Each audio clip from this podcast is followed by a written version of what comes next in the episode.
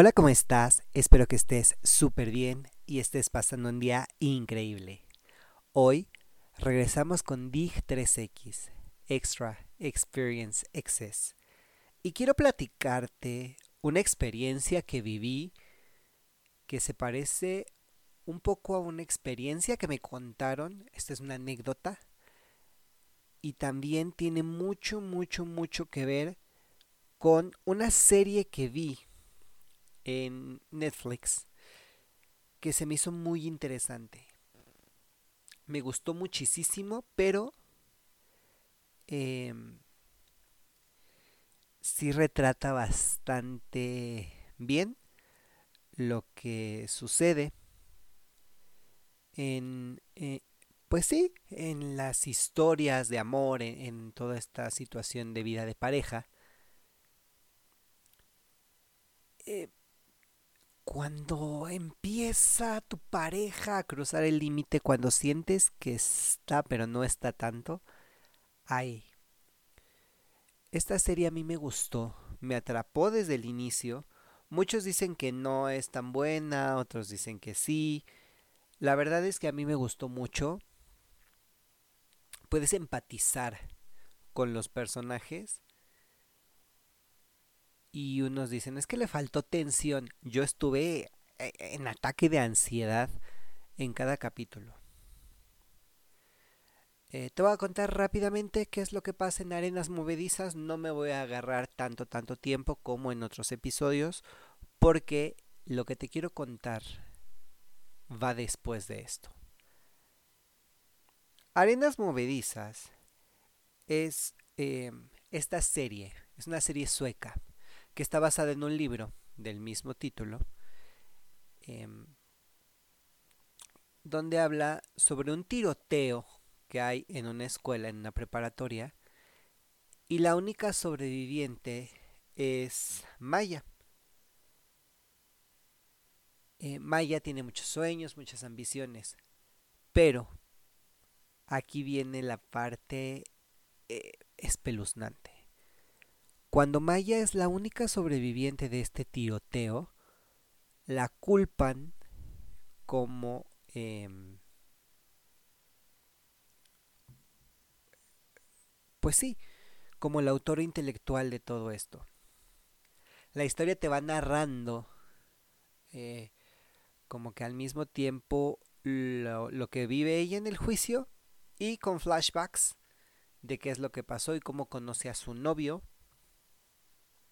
que bueno, eh, su novio se llama Sebastián y es de la misma edad que, que Maya, pero tiene problemas como de drogadicción, de alcoholismo, es un poco megalómano, tiene problemas familiares y creo que todo esto eh, lo, lo justifica para hacer lo que hace. A mí me cuesta trabajo entender a Sebastián, porque no es un chico que tú digas pobrecito.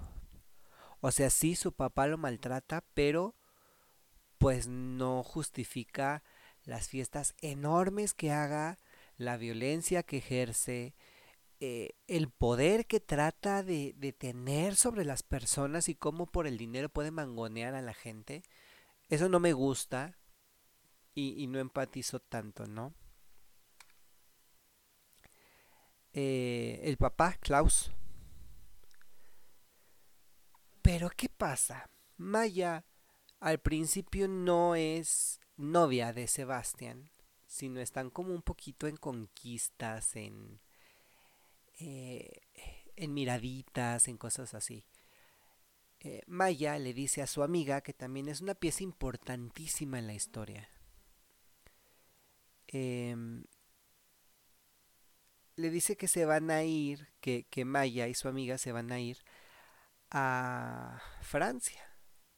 Porque eh, pues cada año hacen ese viaje y demás, ¿no?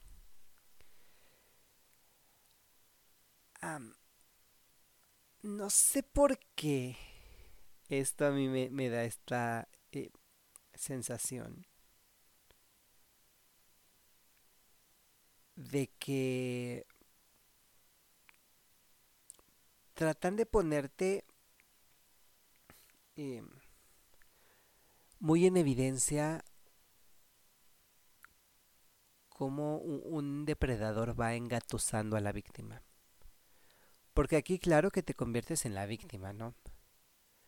Entonces, bueno, eh, Sebastián engatusa a Maya, la va convenciendo, la va drogando, eh, Maya va uniendo a sus amigos, a su mejor amiga, y el día del tiroteo se muere también la mejor amiga, y es una historia terrible, o sea, es horrible, horrible, horrible ver cómo todos se mueren, menos una persona, pero pues esto ya sería un alto spoiler. Pero sí, trata mucho de esta situación de que crees que tu pareja eh, no te va a hacer daño y eso sería lo ideal. Sería bastante lindo que tu pareja no te hiciera ningún tipo de daño, pero cuando llega, pues llega, ¿no? A mí me causa muchísimo terror, por ejemplo, que, que mi pareja llegue a un grado de violencia altísimo porque eh, yo soy una persona permisiva y noble que a veces eh, estos dos aspectos se confunden y me cuesta bastante trabajo poner límites. Lo que significa que si alguien me quiere hacer daño, yo por no decir no, me dejo. Y claro que esto me ha costado bastantes cositas entre ellas una quemadura de cigarro y algunos que otros golpes. Pero es una historia que quedó en el pasado y que afortunadamente duró dos semanas y esa historia se fue así. Y ya, pero eh, lo que quiero contarte es esto.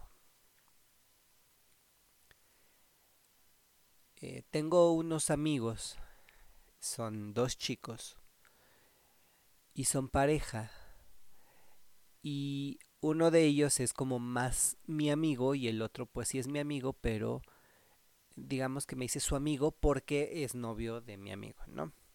Como una amistad eh, extensiva o, por reconstitución, ¿no? No sé cómo llamarlo. Una amistad constituida, ya. Eh, entonces, mi amigo que vamos a ponerle de nombre Mario. Mario me contaba que la historia con su novio, que vamos a ponerle Alejandro, eh, pues era bastante linda, todo marchaba excelente. Él decía, somos los más felices, me quiero casar, estoy viendo que nos vamos a rentar un departamento juntos y nos vamos a ir a vivir y vamos a conseguir un trabajo y vamos a hacer mil cosas. Y yo dije, qué bien, de verdad me gusta, me entusiasma y me encanta que sean así porque la vida en pareja es muy bonita, muy difícil, pero también es muy, muy, muy bonita. Representa un gran reto, claro, pero em, pues cuando hay amor todo se puede.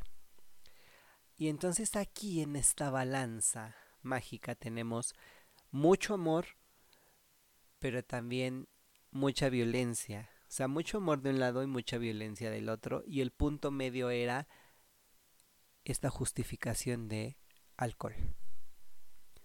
Discúlpame, pero es que me tomé dos cervezas o dos cervezas más de las que eran mi límite y pues te puse una tunda y perdón, estaba borracho. Eh, me tomé un shot y ese shot fue mi perdición y por eso me dio un encerrón en el baño con otro chico, pero perdón, no sabía lo que hacía. Em, te tiré de las escaleras, discúlpame. Pero es que, oye, o sea, nos tomamos una jarra de clericot.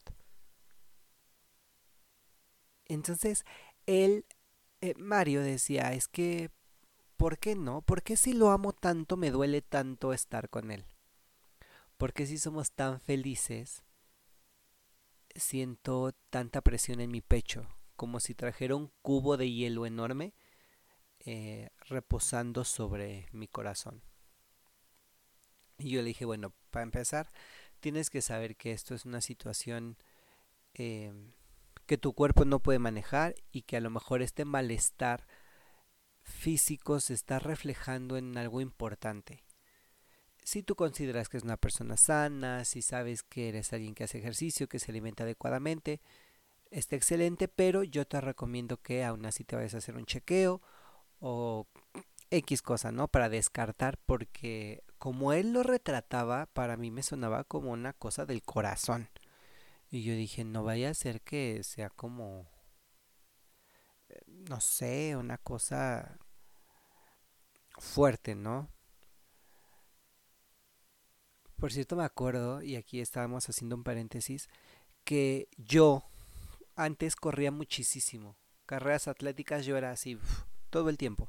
Hasta que un día me empezó a doler el corazón, fui con un doctor y el doctor me mandó este electrocardiogramas, uno en reposo y otro en actividad para ver si no había algo ahí peligroso. Jamás me lo hice, después volví a correr y me volvió a doler y me dolió la rodilla, de ahí lo dejé, pero pues bueno, yo con este antecedente sí le dije no vaya a ser una cosa que requiera atención médica ya de especialidad, entonces pues mejor estar así. Y él decía, no, no, no, es que todo está perfecto, mira, yo lo amo, a lo mejor estoy exagerando, no sé qué. Todo iba perfecto y excelente hasta que un día me habla llorando y me dice, güey, Alejandro tiró mi coche. Y yo, ¿cómo tiró tu coche? sí, Alejandro tiró mi coche por una barranca. Y es algo que yo, pues, que recuerdo perfectamente, ¿no? Como si lo hubiera vivido. Y, y dice, sí, lo tiró. Íbamos manejando y de repente se le botó la canica y dijo, pues, al demonio. Y se aventó a la barranca con todo y coche. Pudimos como salir y rodar y todo, estamos medio lastimados, pero el coche se hizo pomada. Entonces, eh, yo siento que, que eso fue un golpe muy duro para él. Sobre todo porque, bueno, pues era de trabajé tanto por mi coche, hice tantas cosas, me sentía tan contento. Y llega él y con tanto amor destruye mi coche. Bueno. Total. Que Mario se siente todo aprisionado y dice, ¿qué hago? Lloro, me regreso, voy a casa de mis papás, eh, porque para este momento ya están como un poquito en, en departamento.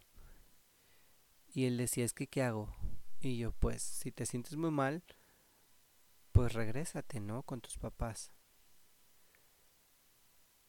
Total que Mario estuvo una temporada con sus papás, después eh, regresó al departamento porque fue así como de bueno pues ya.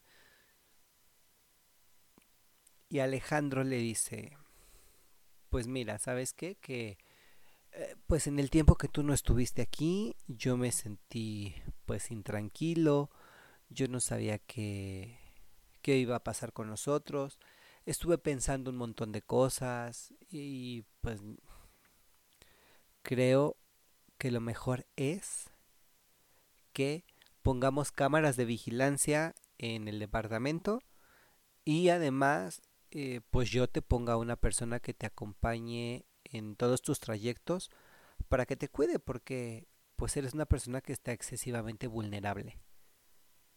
Y yo, dude, te quieren vigilar. O sea, no es de me preocupa tu seguridad, sino te preocupa que yo esté conociendo a alguien más porque no me buscaste, no me hablaste, no nada. Alejandro eh, se vuelve extraño. Y de repente Alejandro me llama, ¿no? Oye, ¿sabes dónde está Mario? No, no sé dónde está.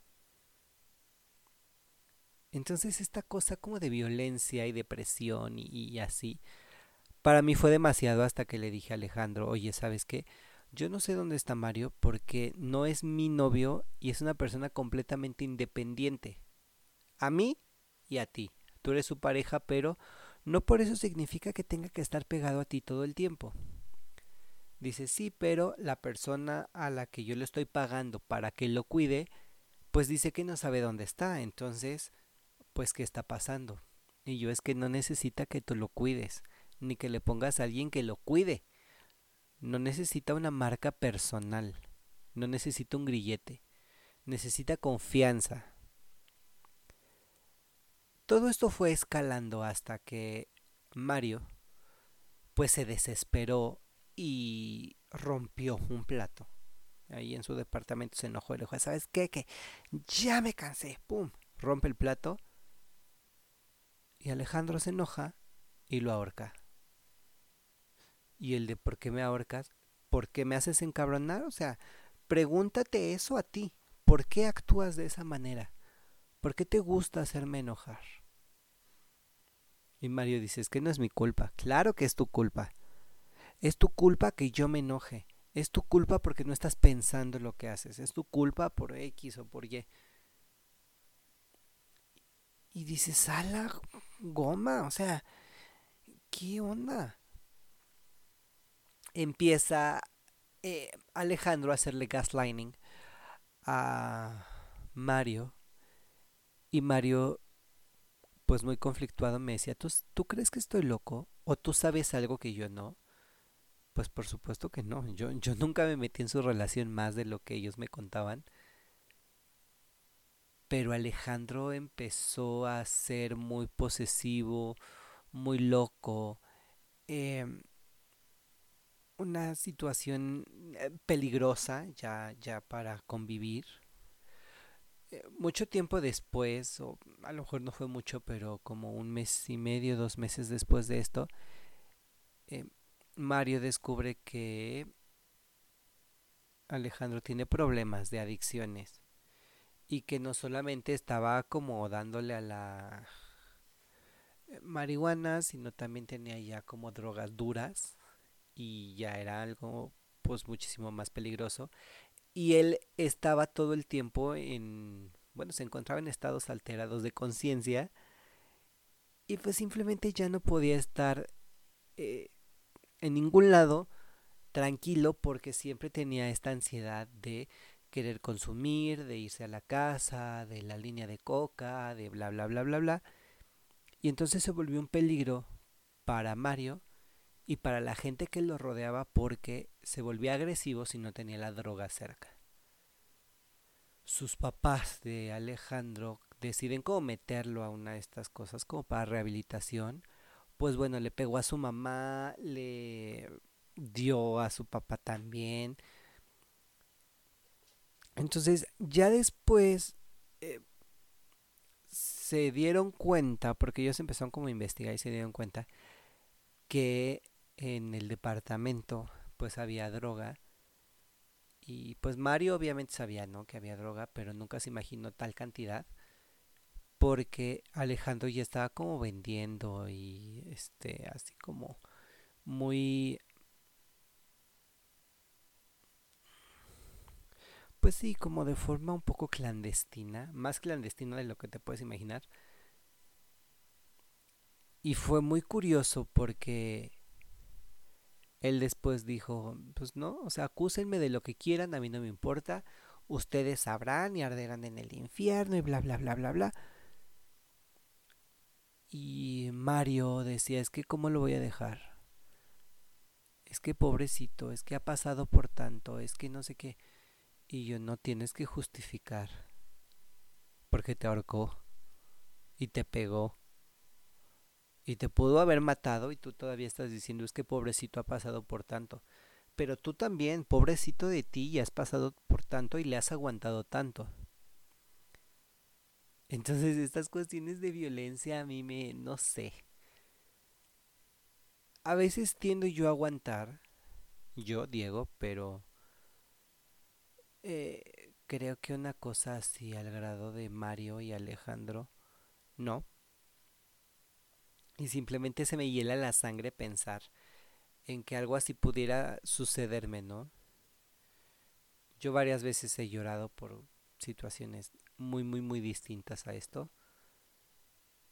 Pero Mario bajó, yo creo que 5 kilos. Entró como en depresión y... Pues sí, Alejandro se destruyó la vida y le destruyó la vida a su novio, a su familia y a gente, ¿no? Que estaba cerca de ellos. Al final terminaron, pero Mario lo perdonó y le dijo que pues no se preocupara, que entendía que lo había hecho como por X razones y que quiere creer que no era como su intención. Pero aquí yo me pongo a pensar que si alguien te quiere hacer daño, va a buscar cualquier pretexto para hacerlo y para amenazarte y para encontrar esta justificación de eh, lo hice por el alcohol. Porque además había como varias historias y él decía, no, es que eso no pasó, es que no me acuerdo, es que no sé qué. Eh, todo esto en la línea del gaslighting. Y hubo un día que se puso una borrachera terrible y Alejandro le contó así como con santo y seña lo que pasó y qué dijo y dónde estuvo y bla bla bla bla bla bla bla. Y Mario le dijo, es muy curioso, y aquí fue donde como que desenmascaró todo el asunto, porque le dijo, es muy curioso que pues de tal cosa no te acuerdes y de esto cuando bebiste casi casi que toda el agua de un lago eh, pues sí te acuerdas, ¿no? Entonces ahí empezó como a atar cabos y dijo es que él pues me está haciendo creer que me estoy volviendo loco. Y fue una cosa muy rara y... Y pues sí, muy triste, ¿no? Pobrecito de Mario. Pero pues sí, Alejandro se pasó y, y no solamente le arruinó la vida a sí mismo, sino a todos. O sea, se los llevó de calle a todo mundo. Y pues la verdad es que sí es bastante triste. Y yo cuando vi esta serie de arenas movedizas y vi cómo Sebastián eh, le friega la existencia a todo mundo, los introduce en el mundo de las drogas y ya como en las últimas, últimas, últimas, eh, le, le arruina la vida a Maya porque organiza el tiroteo y luego Maya es la que va a la cárcel porque la acusan de que ella organizó el tiroteo y como fue la única sobreviviente y ella tenía un arma en las manos pues ah,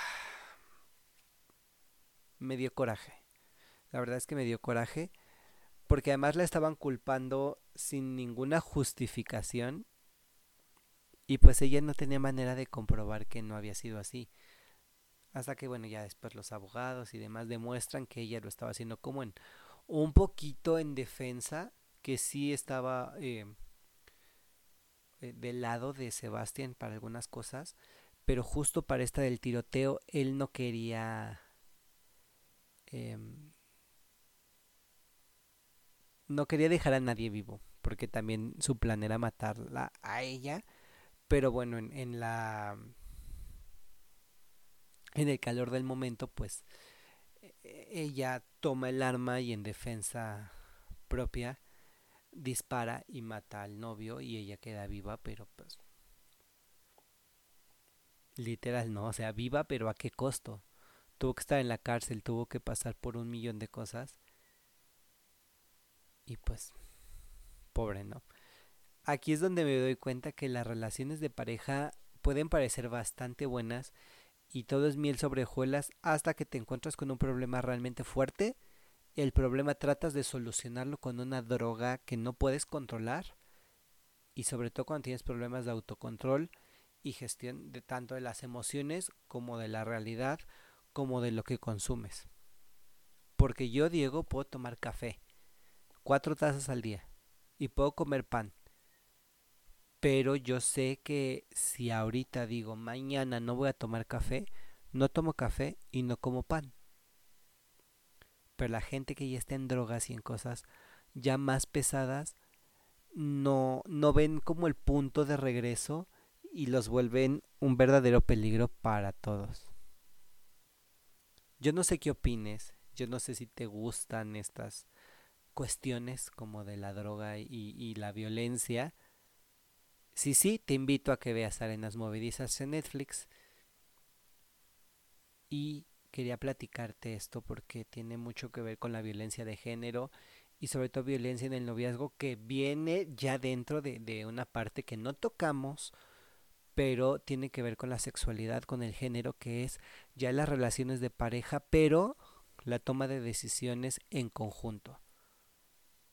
Puede haber toma de decisiones de pareja eh, para cuestiones sexuales, pero también para esto de, oye, no quiero, también en esto involucra.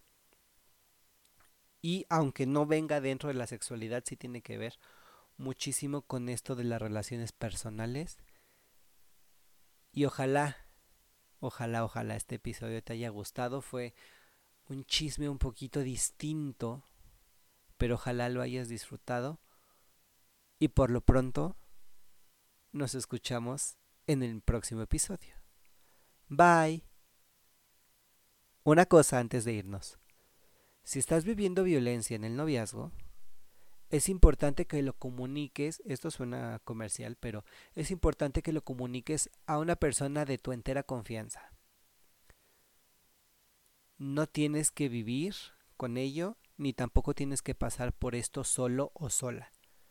Si estás siendo víctima de violencia, no solo en el noviazgo, sino violencia en cualquier ámbito, comunícalo a una persona que sepas que es de tu entera confianza y que tenga la capacidad de ayudarte. Todos hay que cuidarnos. Ahora sí, nos escuchamos en el próximo episodio. Bye.